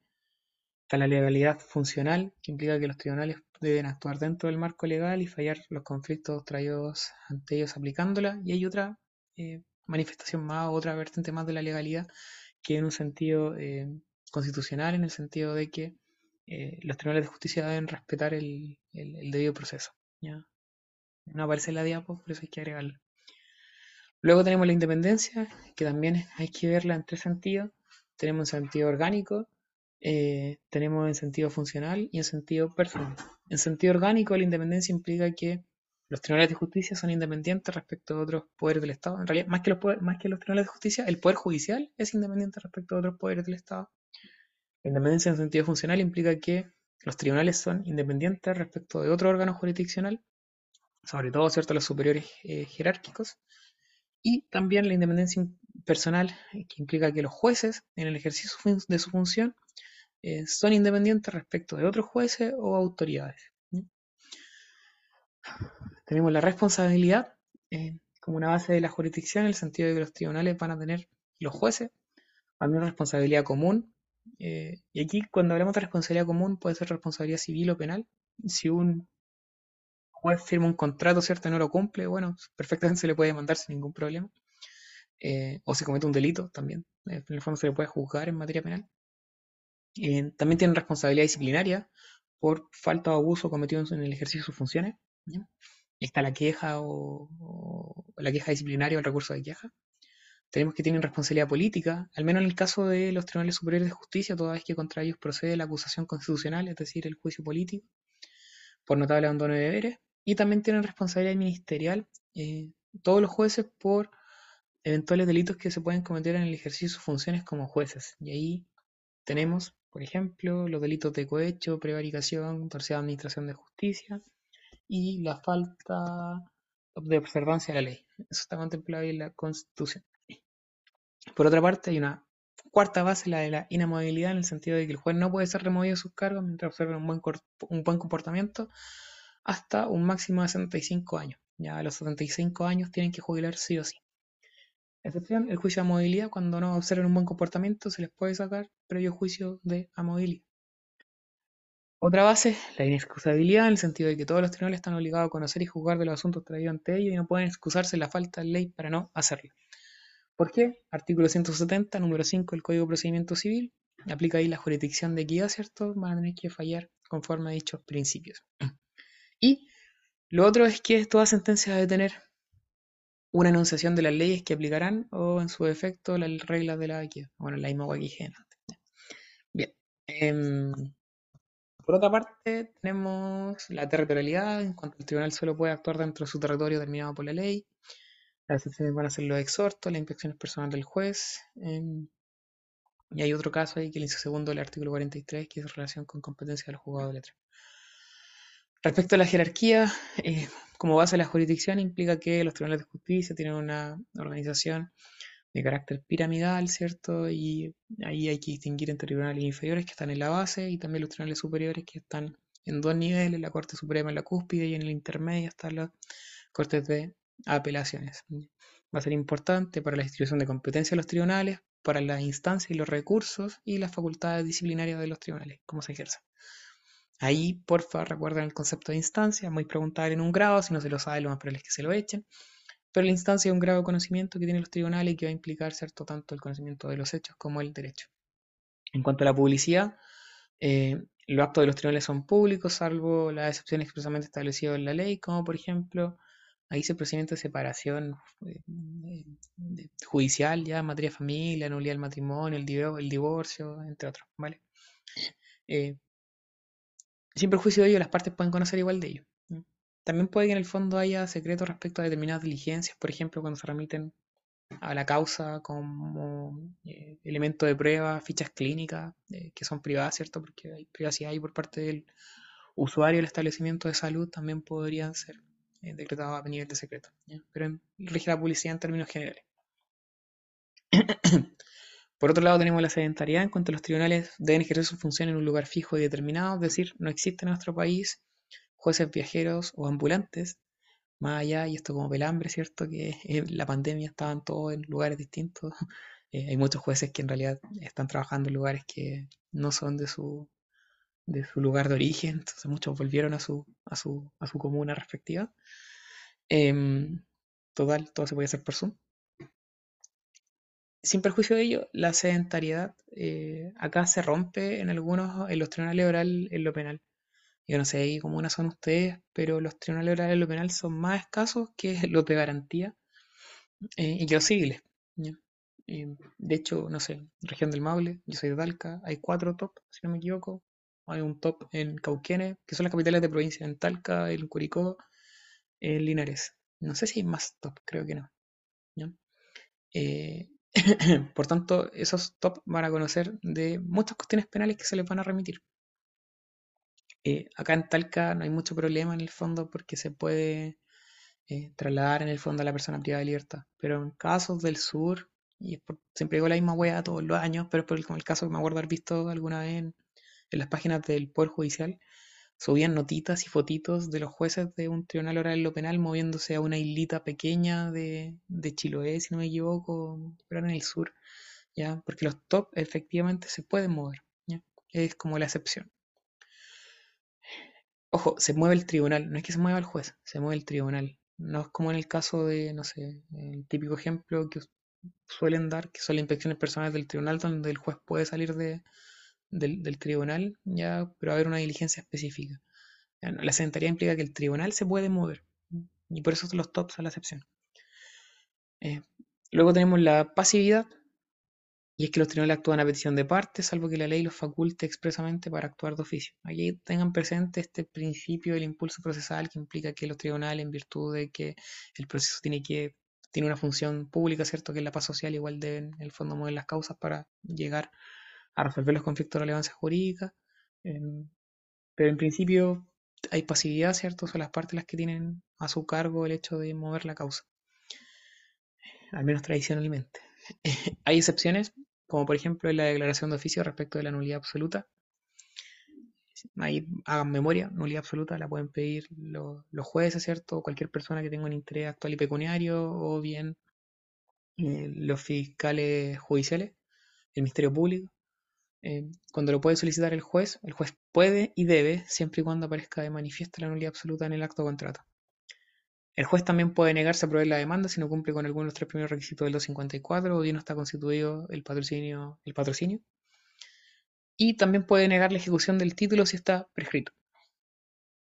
Respecto de la inavocabilidad como base, ningún tribunal puede abocarse al conocimiento de causa o negocios pendientes ante otro tribunal, a menos que la ley le confiera expresamente esta facultad. Hay excepciones de todas formas, como los, ministros en visita, ¿ya? No sé si se acuerdan de, esas figuras, pero sobre todo, por ejemplo, en causas de derechos humanos se ve mucho que hay ministros en visita. En esos casos, efectivamente, se rompe la inavocabilidad porque ese ministro en visita, en el fondo, conoce algún asunto en específico. Eh, también tenemos la acumulación de autos en materia civil, y es cuando se le quita a un tribunal el conocimiento de un asunto para abocárselo a otro atendido que hay eh, identidad de parte del objeto de causa. Y el sometimiento también de un asunto en arbitraje. Perfectamente, nosotros estamos en, juicio, en un juicio civil, por ejemplo, como llevar el asunto a un juez arbitral, no hay ningún problema, a través de un compromiso. Luego, como base, tenemos la gratuidad, en el sentido de que la función jurisdiccional es gratuita, los jueces no cobran por hacer su pega, ¿cierto? No obstante, hay excepciones, como por ejemplo los receptores que son auxiliares de la Administración de Justicia y cobran, y ustedes como abogados también van a cobrar en algún momento. Para efecto de garantizar la gratuidad, de todas formas, se establecen instituciones como los abogados de turno, la asesoría jurídica de las corporaciones de asistencia jurídica, las clínicas jurídicas de la universidad y los privilegios de pobreza, la Defensoría Penal Pública. La autogeneración incompleta implica que el nombramiento y la asignación de los jueces en Chile se hace por más de un poder del Estado, no solo por el Poder Judicial, y ahí tenemos que va a intervenir el Poder Judicial y el Ejecutivo en la designación de jueces, y en cuanto a los ministros de corte, van a participar tanto el Poder Judicial, el Ejecutivo y el Legislativo. Hay otra base de la competencia común, que se supone que la regla general es que los tribunales, los tribunales sean competentes para conocer toda clase de asuntos, sin perjuicio hoy en día hay muchos tribunales especiales. Los que mantienen esta competencia común son las Cortes de Apelaciones, por ejemplo, eh, la Corte Suprema, obviamente, que va a conocer de todo, y los juzgados de letras con competencia común que son aquí en comunas chiquititas, ¿ya? donde quizás no van a haber juzgados de familia ni tampoco laborales y hay el juzgado de letras para conocer de todo. Y eh, por otro lado tenemos la base de la continuidad, que una vez que está instalado el tribunal, este no puede dejar de funcionar. Y para eso también se establece la subrogación en los tribunales eh, y en los tribunales colegiados la integración. Y eso explica que, por ejemplo, para el terremoto del 2010 los tribunales igual siguieron funcionando, eh, o no sé, para la pandemia lo mismo, ya había que encontrar alguna forma para poder seguir operando. Competencia, ya. Y esta es la última parte de la materia que en el fondo vamos a ver hoy día. Está definida en el 108 como la facultad que tiene cada juez o tribunal para conocer de los negocios que la ley ha colocado dentro de la esfera de sus atribuciones. Se critica el concepto por el primer, la primera palabra, la segunda en verdad. La facultad que tiene cada juez o tribunal. No es una facultad de la competencia y no es una facultad porque existe la inexcusabilidad. Por tanto, los jueces deben conocer de los asuntos y deben fallar. Eh, a materia, a nivel condoctrinario se hace un, se elabora un concepto que invierta un poco el, del COT y señala que la esfera de atribuciones que a cada órgano judicial la ley ha reservado como su medida de jurisdicción, dentro de la cual pueden actuar válidamente conociendo, juzgando y haciendo ejecutar los asuntos que les correspondan. Podemos hacer un paralelo entre jurisdicción y competencia, y aquí hay una relación de género-especie. Ya la jurisdicción es el género y la competencia es la especie. Todo tribunal em, del Poder Judicial va a tener jurisdicción, pero no todo tribunal tiene la misma competencia. El juzgado de familia de Talca no puede conocer de los asuntos laborales, porque esos corresponden al juzgado de letras del trabajo. ¿ya?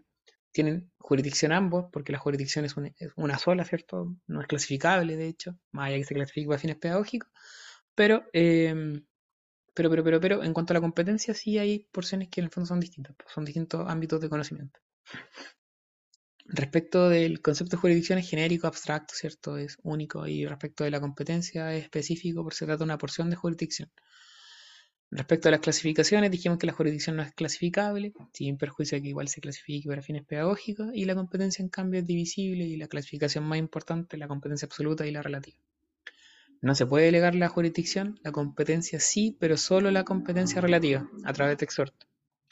La jurisdicción no es prorrogable, la competencia sí, pero solamente la competencia relativa. Y eh, en caso de ausencia de jurisdicción, se produce la inexistencia, en cambio si falta competencia y nulidad procesal.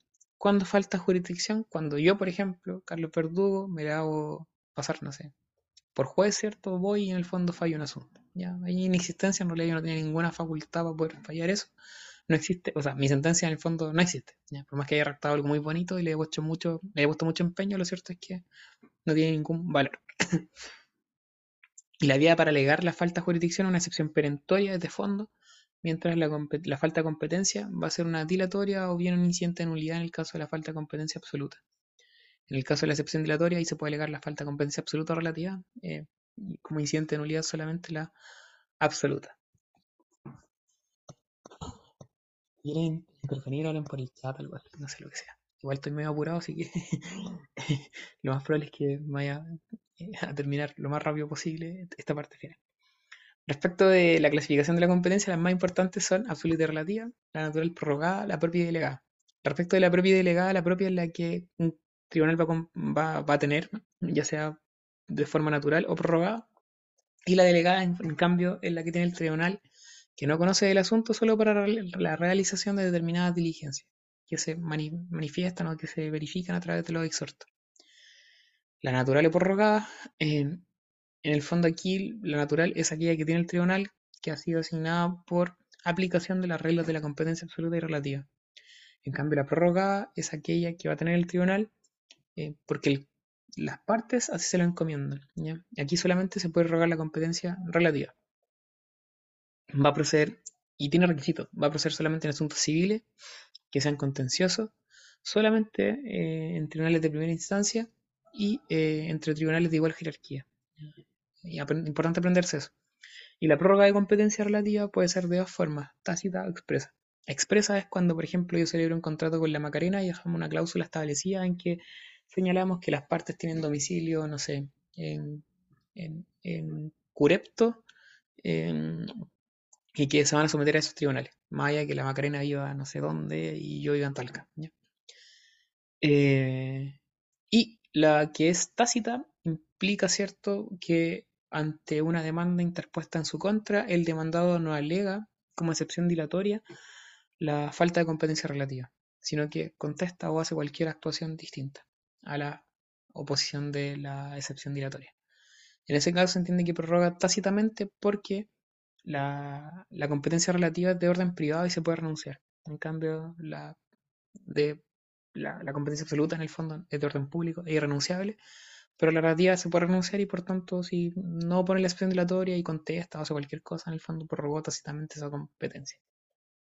Y la más importante acá es la competencia absoluta y relativa, que busca eh, determinar la jerarquía del tribunal competente, y eso corresponde a lo que es la competencia absoluta, y luego dentro de esta jerarquía ya determinar cuál es el tribunal, territorialmente hablando, que va a ser competente para conocer de un asunto. Y eso es la competencia relativa.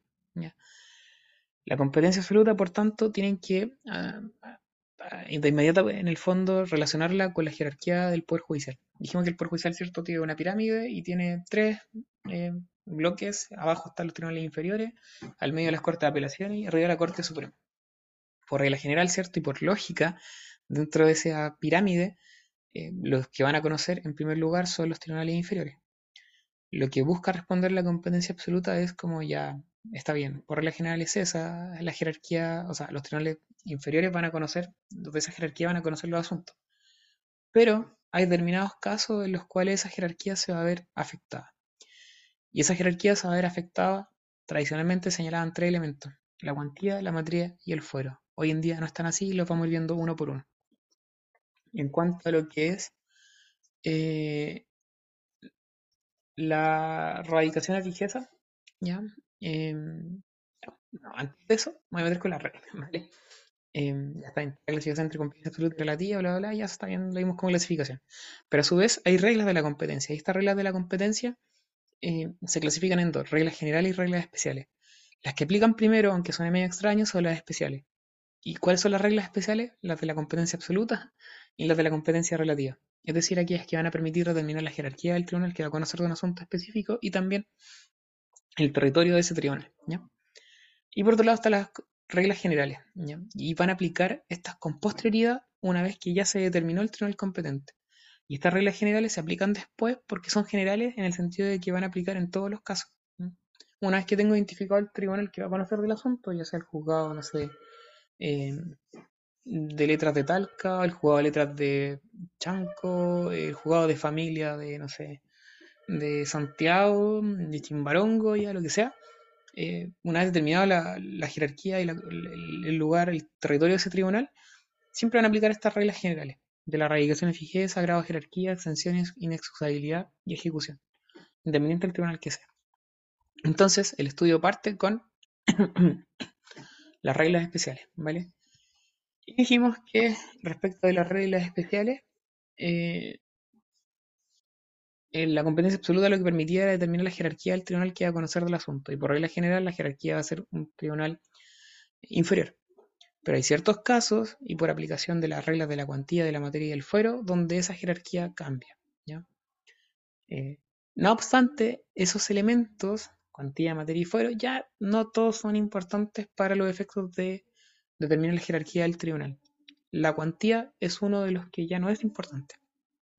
La cuantía consiste en materia civil en el valor de la cosa disputada y en penal consiste en la pena del delito que lleva consigo. Em, no es importante para determinar la jerarquía del tribunal porque en cuanto a la cuantía, lo único que va a permitir eh, determinar es si un asunto se conoce eh, ya sea en un procedimiento de mínima cuantía, de menor cuantía o de mayor cuantía, o bien em, si un asunto se va a conocer en única o primera instancia.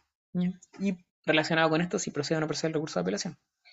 Pero no cambia la jerarquía porque en cualquiera de los casos el que va a conocer siempre es un tribunal inferior. En cuanto a la pirámide ¿cierto? del PJ, va a ser siempre un tribunal inferior.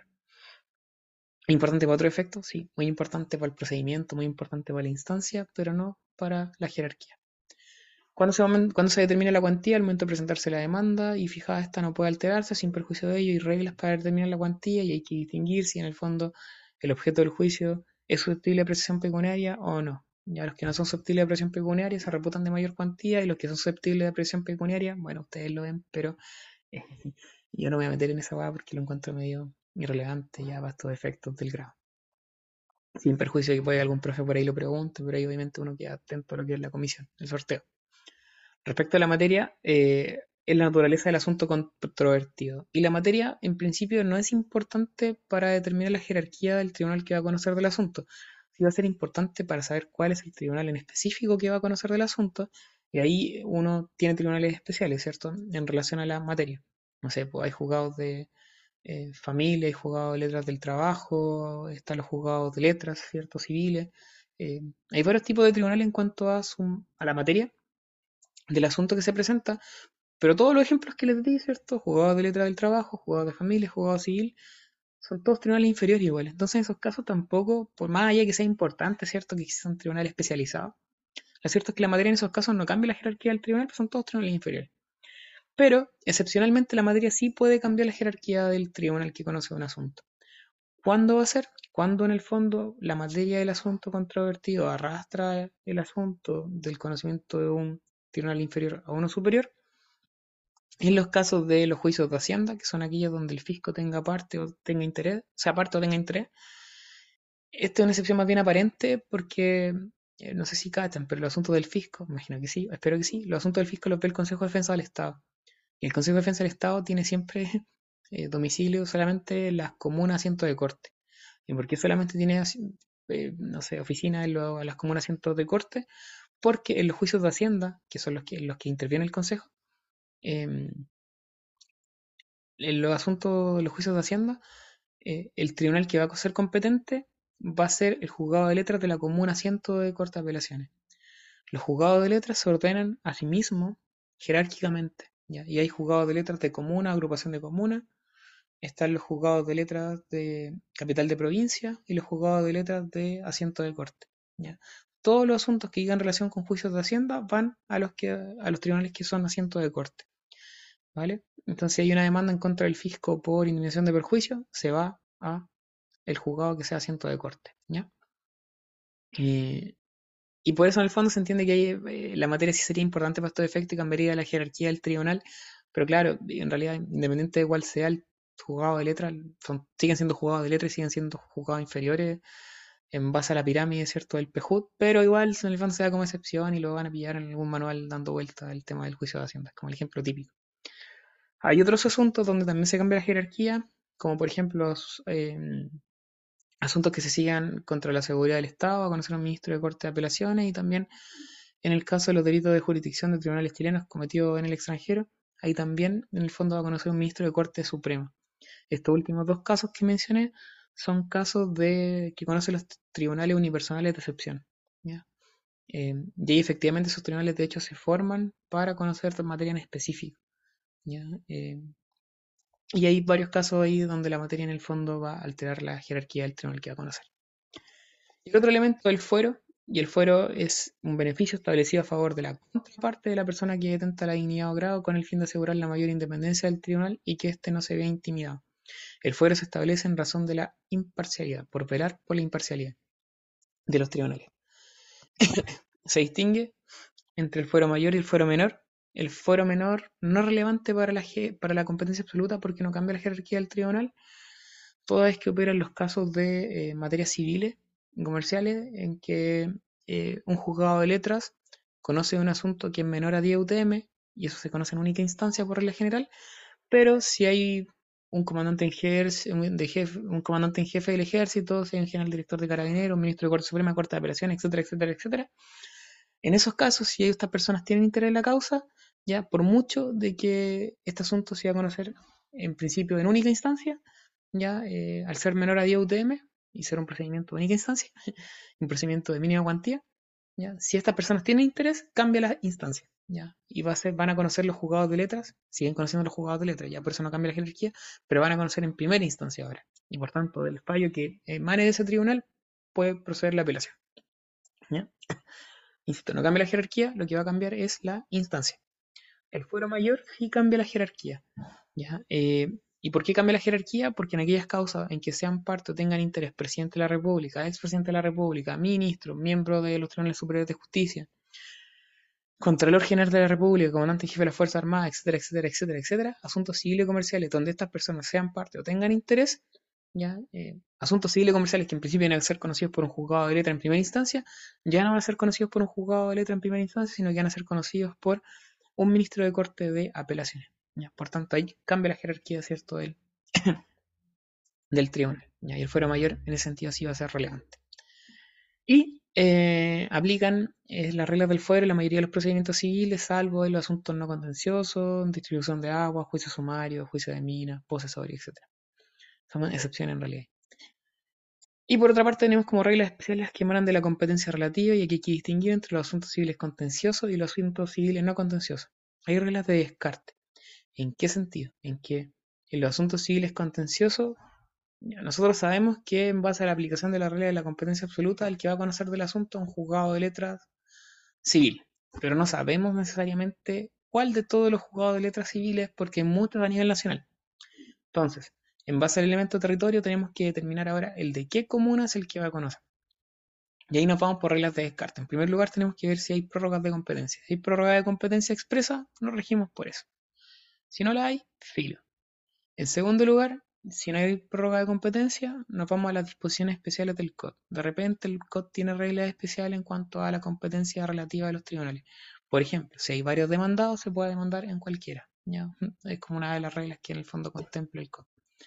Eh, en cualquiera de los, de domicilios, en el fondo, de los tribunales que respecto a los domicilios de los distintos demandados. En tercer lugar, eh, la naturaleza de la acción. Hay que distinguir acá si es mueble, inmueble o mixto. Y hay regla en el fondo a seguir. Y en cuarto lugar, la regla residual en el domicilio del demandado. En, el tribunal, ¿cierto? Que va a ser de la comuna del demandado. Eh, ahora bien, en los asuntos civiles no contenciosos, en la misma lógica hay reglas de descarte, pero son menos reglas de descarte. No aplica la regla de la prórroga de competencia porque la prórroga solamente procede en asuntos contenciosos. Eh, pero los asuntos civiles no contenciosos perfectamente pueden haber reglas especiales. Y los típicos casos, muerte presunta, que el último homicidio desapareció en Chile, o los asuntos que dicen relación con la apertura de la sucesión, va a regir el último homicidio el causante, entre otros. Eh, tampoco rige la, la regla 3 de los asuntos contenciosos, naturaleza de la acción, porque los asuntos civiles no contenciosos no hay una acción como tal. La que sí rige, ¿cierto?, una regla residual, y acá va a ser el juez del domicilio del solicitante, no del demandado, porque no hay demandado, ¿cierto? son juicios voluntarios no contenciosos, pero sí opera el, juicio, el juez del domicilio del solicitante. Ya, tenemos la jerarquía del tribunal que va a conocer del asunto. Sabemos que va a ser un juzgado de letras. Sabemos ahora el territorio. Sabemos que va a ser el juzgado de letras de Talca. El problema es que en Talca ahora hay cuatro juzgados de letras. Entonces, la pregunta es, ¿cuál de esos cuatro va a conocer?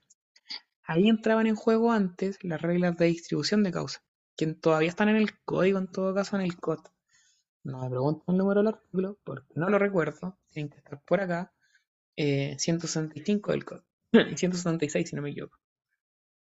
Eh, pero esas reglas de distribución de causa eran importantes en la ley de organización electrónica, cuando ustedes iban a dejar las demandas presencialmente al mesón y, el, y llevaban hasta presuma. Eh, no sé si ustedes crecieron con presuma o no, ¿ya? pero hoy en día de hecho la presuma ni siquiera es necesaria, ¿vale? Porque en el fondo somos nosotros, abogados, los que presentamos, ¿cierto? Subimos las demandas a la oficina judicial virtual y las remitimos y el que distribuye en el fondo ahí el propio sistema de manera aleatoria.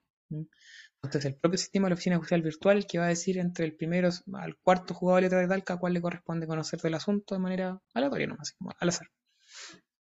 En los casos donde en el fondo hay un solo juzgado de, de, letras, ¿cierto? Se presenta directamente, o sea, sigue presentándose a través de la oficina judicial virtual, pero, pero va a ser directo en el fondo. De hecho, prueben ahí ingresando demandas, así como métanse la opción ahí, la oficina judicial virtual, ingresar demandas eh, y vayan jugando y mm, diferencia entre cuando presentan ante un, ante un tribunal o, ante un juzgado de una comuna que sea asiento de corte y les va a aparecer distribución corte.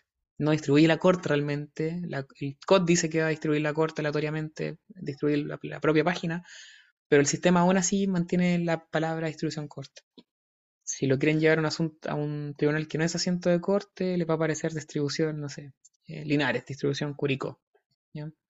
Eh, más allá que el que distribuye, insisto, no es ningún tribunal de Linares, ningún tribunal de Curicó, sino que la oficina judicial virtual.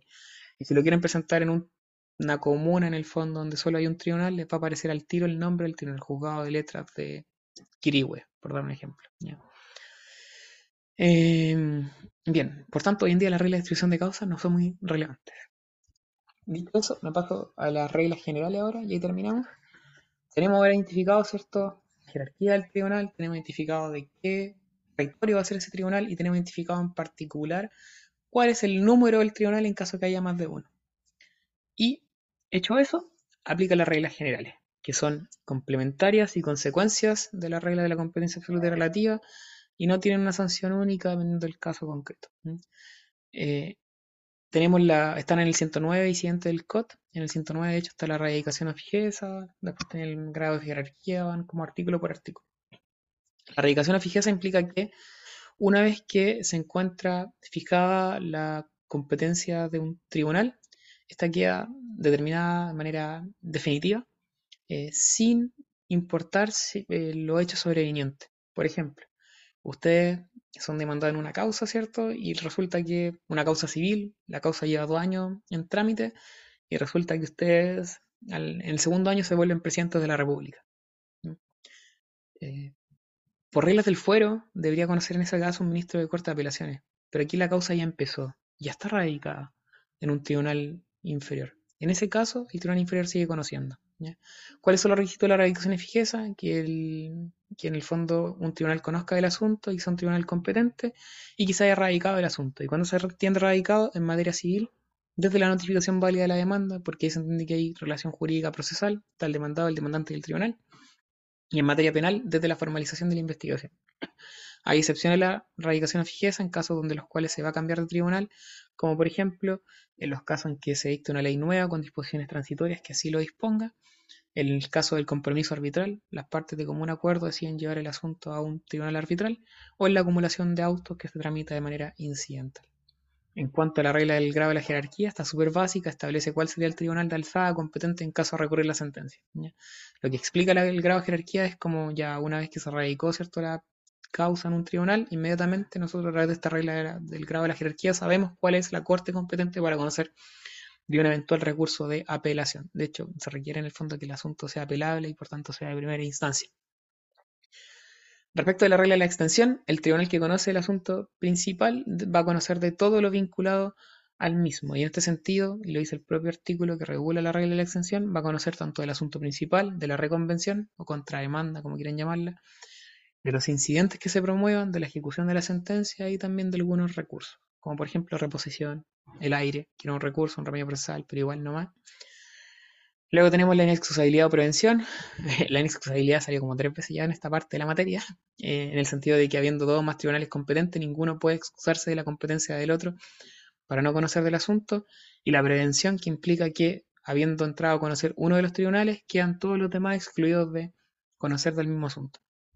Y por último, ejecución, que fija la competencia de los tribunales para hacer cumplir lo fallado en sus sentencias de primera o única instancia.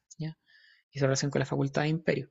Es decir, eh, el tribunal que conoció el asunto en primera única instancia es aquel que luego va a tener que ejecutar la sentencia. Más allá de que hayan habido recursos o no. Si yo presenté la demanda ante el primer juzgado de letras de Talca y después, no sé, eh, ahí perdí y resulta que en la Corte de Apelaciones gané, ¿ya? y eso no fue casado, ¿ya? yo ante quién ejecuto la sentencia, la ejecuto en el mismo primer juzgado de letras de Talca a través del cumplimiento incidental. ¿ya? Eh, también puedo hacerlo a través de un juicio ejecutivo y ahí me rijo por la regla general de la competencia, pero un juicio distinto.